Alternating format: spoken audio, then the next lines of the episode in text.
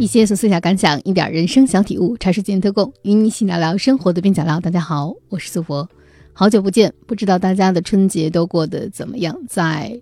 断更又断更的春节之后，我终于上来和大家唠唠嗑了。不知道大家的春节都过得怎么样？对于我而言呢，可能只是看了两部较为热门的春节档的电影，然后见了见自己的远在他乡的朋友，然后。度过了一个相对比较平和又缓慢的休闲假期，在这个假期里，终于可以不那么忙碌，变得能够静下心来，啊，好好的放松一下的这么一个假期。那这期节目主要想和大家分享一下，在春节前后这段时间内的啊一些个人的心情的。小小的体验吧，嗯，无论如何，我觉得春节对于大多数忙碌的职场人来说，有一个中间的放缓期，有一个能够啊置身事外，把工作暂时抛却一边的这么一个放松的时期，其实是很难得的，也是很好的。当然，如果你是一个和我一样到了四十加的年龄的人，可能过节期间反而不会那么的充满着年轻人那种过节回家必须面对别人问他啊职场如何、生活如何的那种焦躁。可能到了四十加以后，其实你的社交场上能够再贩卖这种焦虑的机会，不是像年轻人那么多。大家对自己的状态、对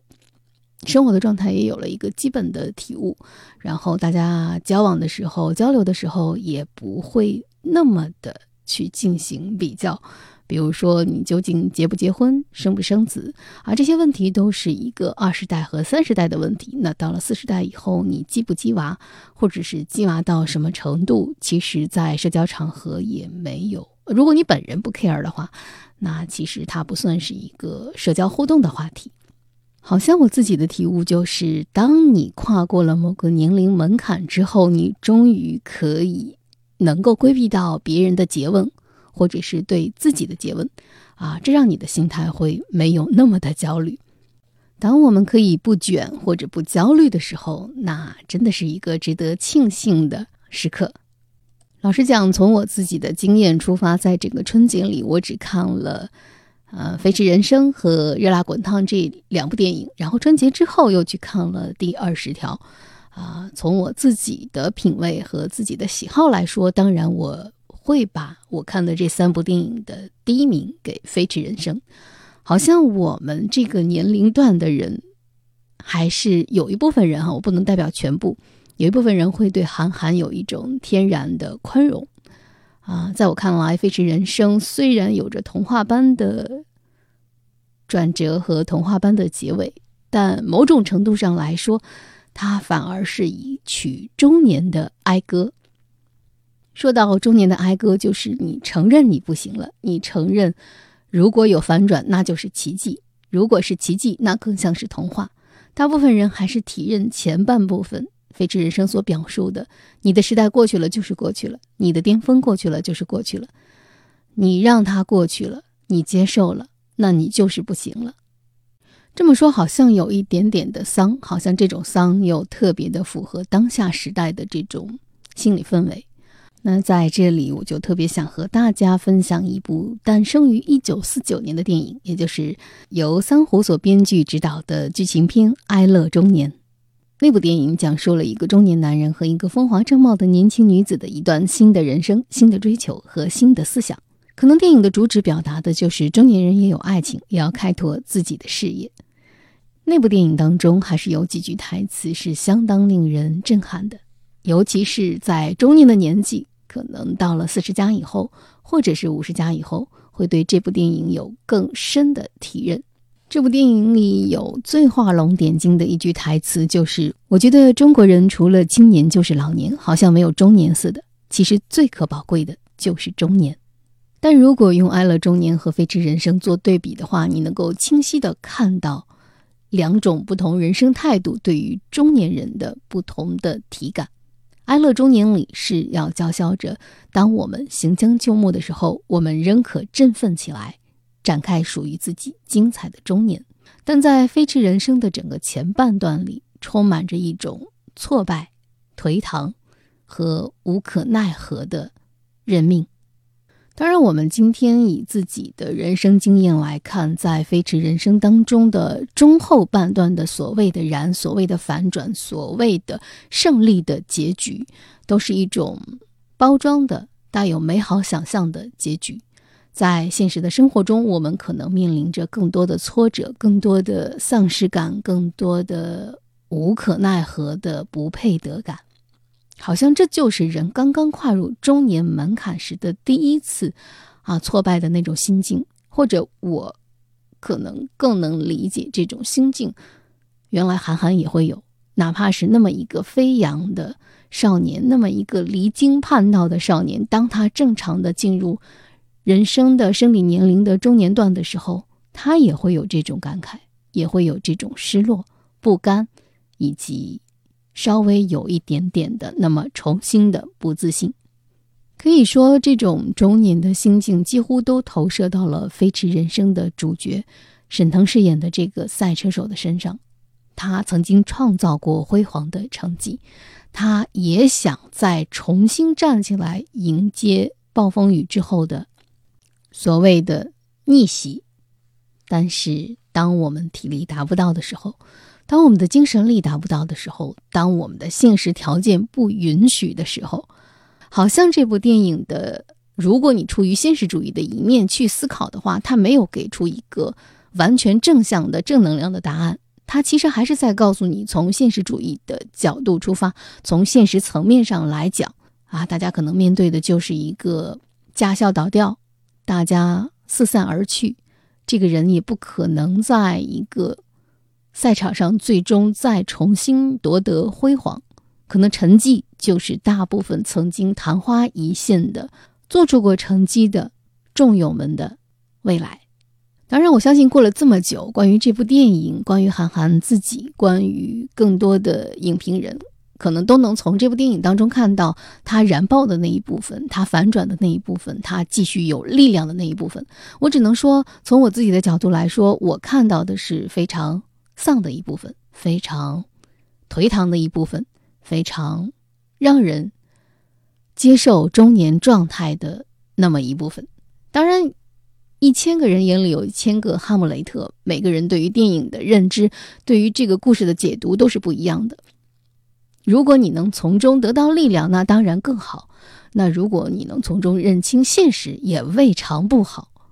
就是我们。看过了那么多童话之后，我们看过了那么多反转之后，我们看过了那么多的燃爆之后，是否能够接受有一种中年，它就是沉寂了；有一种中年，它就是无为了；有一种中年，它就是再也没有机会了。认清这种现实和接受这种现实本身，对于中年人来说也是一重考验。那从这个意义上，或者是从这个角度出发，再去看。热辣滚烫，我也不觉得热辣滚烫是一个很燃爆的电影，或者我从自己的角度来说，我觉得那个所谓的为自己而去打拳击、为自己而去试一次的那个机会是否那么重要，我也持一个问号。就是我们的人生在。久久的沉寂当中，是否能够通过一次的契机重新鼓起生活的勇气？啊，我觉得这个问题对于每一个人都是不一样的。或者，当你的人生经历积累到一定的阶段，当你拥有一定的人生经验之后，啊，你更能相信玄学当中所说的那个缘分、那个契机。你可能需要所谓的这种一次顿悟，境随心转。你本来是一个像乐灵那样，对于万事万物都失去了生活的热情，都失去了继续下去的勇气的那么一个状态。可能一次别人偶尔的一句话，别人的一个行为，就会让你重新燃起一种对生活的热爱。我相信这样的例子在生活中确实有很多。我相信。很多人也面临过这样的人生困境，就是当我们在人生的低潮中，我们如何发掘那束光，从而追逐那束光，继续生活下去。找到这束光，对于乐玲来说，可能是拳击比赛的坚持下来；那对于更多的人来说，可能是别人无意中的一句话，可能是别人无意中对你的一次帮扶。但就我自己的个人体验来说，如果我们放大这种所谓的一束光的效应，有的时候这束光所能够带领我们前进的，也只是一段路程而已。我想表达的是，当我们从低潮中爬起来，当我们从生活的颓唐中重新振奋起来的时候，我们需要一束光，但我们不能从此以后只依赖这一束光，因为这一束光所。燃烧所照亮的那个时间，始终会过去。我想，如果说《飞驰人生》和《热辣滚烫》当中有什么相通或者是相似的地方，那就是他在告诉人们：始终你要做自己的主人，你自己掌控你自己的人生。啊，虽然我们拿到的牌面不一样，虽然我们面临的处境不一样，虽然我们遇到的周边的环境完完全全大千世界没有任何人是有相同的处境，但只要你掌控了自己的方向盘，只要你能够把握住自己的心，可能无论是多糟糕的境地，仍然能够开出那朵自己的小红花。啊，这可能是。这两部电影给我的启发吧。那说一下，其实，在春节期间，我见到了很多从外地回来的朋友，而这些朋友，其实，在一定程度上给我了很大的心理按摩的支撑和力量。那我必须承认，在去年的播客当中，我也说过很多次，有很长一段时间，我处在自己的情绪非常抑郁的低潮当中。那这个低潮带给我最大的副作用，就是它让我只看到了自己，或者是我只放大了我的痛苦。你越放大痛苦，越看到自己，你就越无法正常的生活，因为我们所有的生活的动力都用在了研究自己的苦难、自己的苦痛、自己的悲苦、自己的困境当中，然后你没法睁开眼向外看。你也没法和外界建立一个正常的沟通和交流，你整个的跟社会的关系链条被打破了。就是在这个过程中，当然需要时间来平复，或者是我们重新建立这种链接。那春节期间见到我的这些好朋友们，是给我重新建立这种链接提供了一次宝贵的机会。就是在和他们的交流中，我会发现，在三十岁的后半段。我们选择了不同的人生，在那些向外闯的好朋友身上，我看到了一种生生不息的力量。就是你向外走了，你跟外界的交往链接更深了，你可能看问题的角度，你可能看问题的眼界，或者是你思考的角度都会不一样。而这种不一样带给我的碰撞启发。啊，也会让我暂时的抽离那种我过度关注自身的痛苦。我这么说好像是很抽象，但是我用我自己的现身说法，我觉得越是封闭自己的时候，越要向外链接。只有通过不断的向外链接，啊，不断的去吸收，不断的去了解别人在如何的和这个社会共处，可能某种程度上来说，会打破那种我们自怨自艾的小情绪。我期待有一天我会回来，回到我最初的爱，回到童真的身材。我期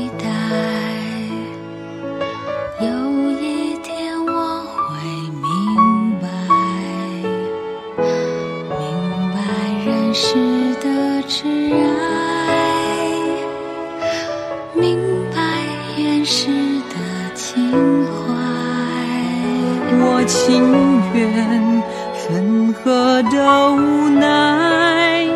能换来春夜的天籁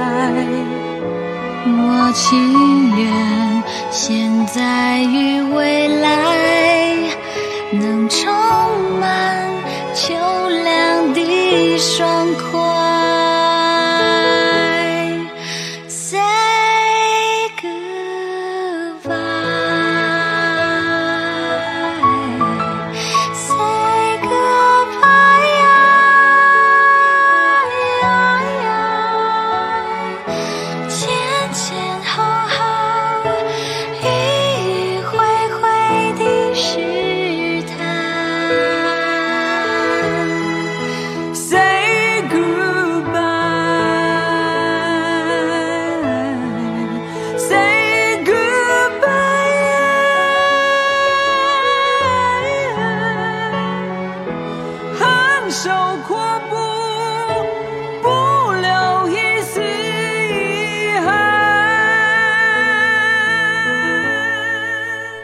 那如果你说我整个春节期间有什么很大的收获，我觉得我最大的收获就是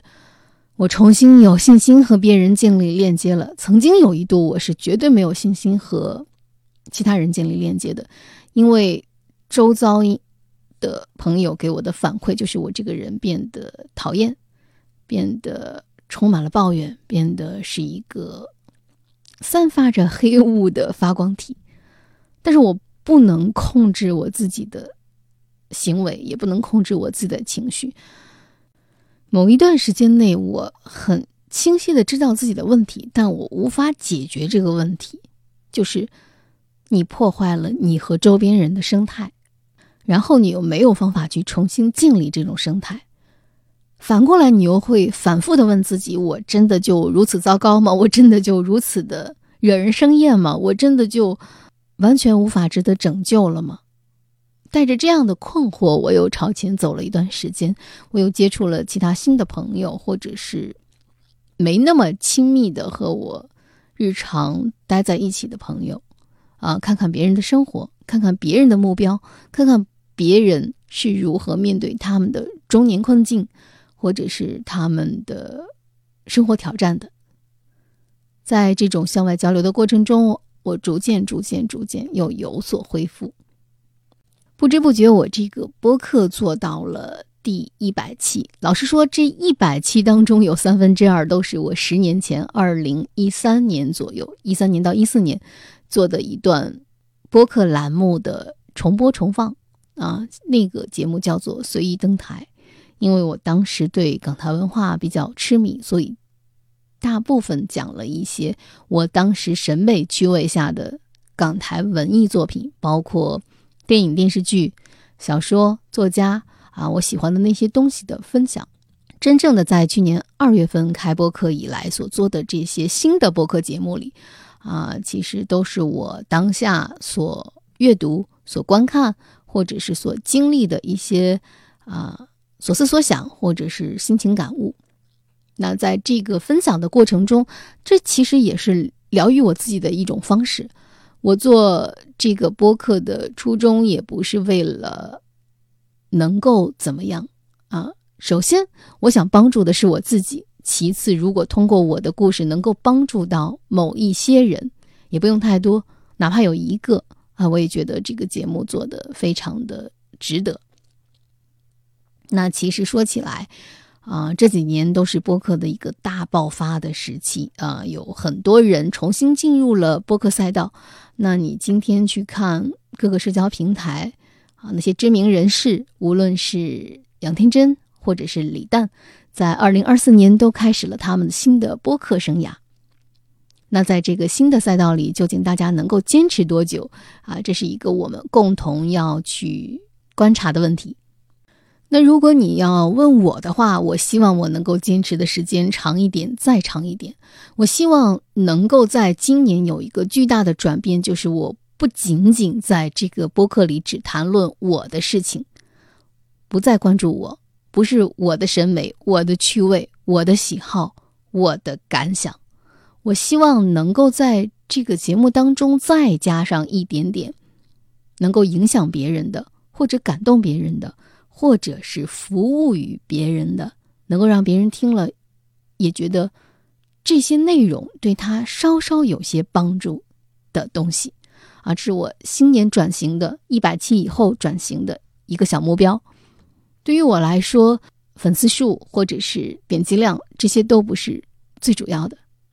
最主要的是我希望能够通过播客这个平台，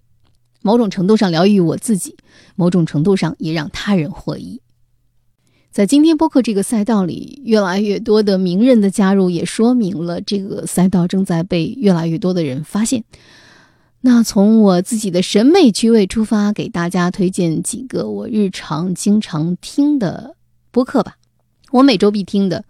就包括《商业就是这样》《知行小酒馆》这一类的，对于我们投资或者是经营生活有所启发的播客类节目。那从一些行业内经验来说，我更希望大家能够稍微听一听像备忘录这样的，在一个行业深耕多年的这样一个经理级的人物带给我们的生活感想，或者是一种行业观察。那从名人效应出发的话，我还是挺推荐大家听一听洪晃，或者是杨天真，或者是李诞这样的带有一定知名度的大 V 们，他们的博客，他们就是更私人，或者是更个性化一点。那我其实无法向大家很精确的描述做播客能够带给我什么。刚才我也说了，做播客能够带给我一定的疗愈功能，但是我希望能够通过播客也能帮助到别人获得点什么。我觉得在这一点上，我现在做的还是非常非常非常不够的。但是我知道听播客能够带给我什么，听播客能够让我远离当下的困扰，让我远离鸡毛蒜皮，让我能够听听。在一二线城市里，大家都在关心什么、关注什么？当下正在发生什么？人生非常可怕的一点，就是信息茧房带给你的停止思考，信息茧房带给你的固步自封，信息茧房带给你的自以为世界就是这样。我们不能停掉的一种能力，就是搜索的能力、辨别的能力和感知的能力。我觉得至少拥有这三种能力之后，我们可能不会变成一个固执、枯燥而又无聊的中年人。虽然很多人也觉得这个社会发生什么跟我没有什么直接的关系，它不影响我的掌心，也不影响我的心情，但我不是那样的人。我从很小的时候就一直很想热烈的参与这个世界。感知这个世界，不想失掉和这个世界的联系。说起来，这种话就是又抽象又虚无。但是，从我自己的角度出发，从我自己的经验出发，我觉得，如果一个人的生活当中只有周遭的五百米，那也不是完全正确的生活。虽然项标告诉我们要关注到周遭的五百米，但是如果生活中只有周遭的五百米，那我觉得那样的人生也挺可怕。就是我们为什么要注重这种精神的形而上的东西？因为在某种程度上来说，想象力或者是思考带给我们的愉悦，比物质的愉悦要大得多得多。可能我的结论不一定正确，但我真的觉得，如果一个人他没法思考，他也不知道世界上发生了什么，他只顾着给自己建筑一个坚实的城堡。那么，我觉得在这个城堡里会让我自己发疯啊！我从我自己的角度来说，这个城堡会让我发疯。可能有的人会觉得在那样的城堡里有一定的安全感，但对我来说，确实是啊一件让我发疯的行为，就是停下看世界的脚步，停下了解世界的脚步。我有一个签名档，就是一定要保持好奇心，保持有趣。那新的一年，我希望延续着这个清明党所给我树立的目标，继续保持有趣，继续保持好奇心。虽然人生中有低潮，也会度过低潮，但是总得相信点儿什么吧。我觉得像春节里看的这两部电影，或者是包括第二十条，是因为有了相信的力量。我们才能够向前走过一天又一天吧。啊，作为一个毒鸡汤的爱好者，我是太爱说鸡汤了。那么新的一年立下的第一个小目标，可能就是戒掉自己这种鸡汤附体、随时随地都想和别人安利鸡汤的性格，然后充分发掘一点有意义的事、有意思的内容分享给大家。希望大家也能够监督我。那在《繁花》的热度过去之后，下一期的节目里吧，争取和大家聊一聊《繁花》当中。我在看电视剧《繁花》和小说《繁花》当中，啊，得到的不一样的对于女性塑造的感受，或者是那个年代吧，九零年代或者更早一点的年代里，那女性和男性在成长过程中，在自己的人生抉择当中，为什么会有那么多的不一样？还是想和大家聊聊这个话题吧。啊，老实说，在这几个塑造的很精彩的人物背后，我还是对。马伊琍塑造的林子有很多很多想和大家分享的东西，啊，至于想分享什么，让我们下期揭晓。那茶水间特供，与你一起对抗生活的枯燥与无聊，我是苏博，咱们下期见。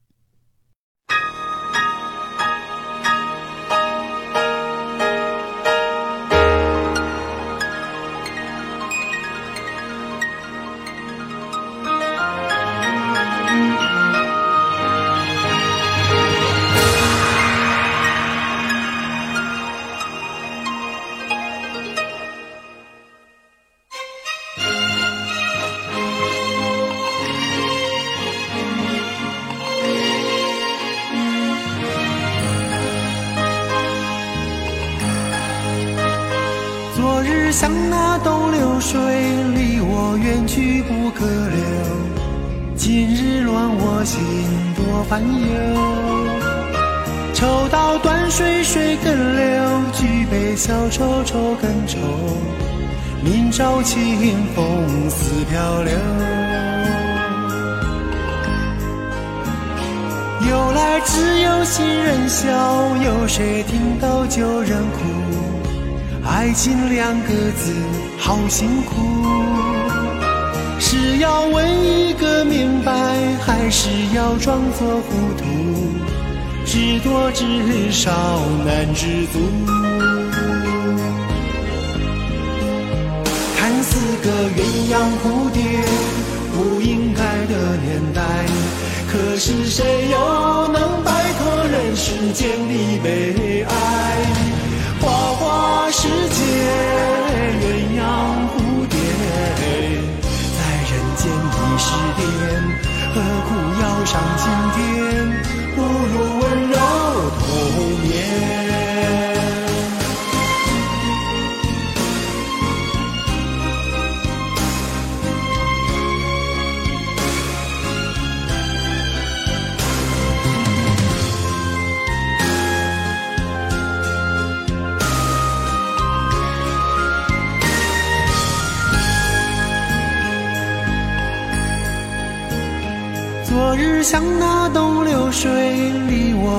去不可留。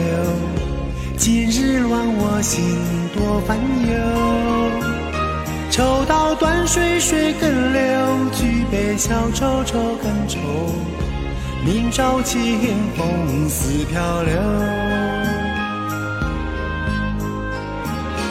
由来只有新人笑，有谁听到旧人哭？爱情两个字，好辛苦。要问一个明白，还是要装作糊涂？知多知少难知足。看似个鸳鸯蝴蝶，不应该的年代。可是谁又能摆脱人世间的悲哀？花花世界，鸳鸯蝴蝶，人间已是癫，何苦要上青天？不若温柔童年。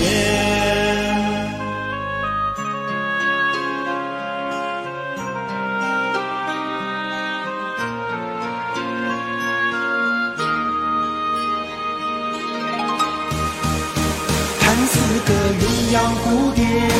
不应该的年代。可是谁又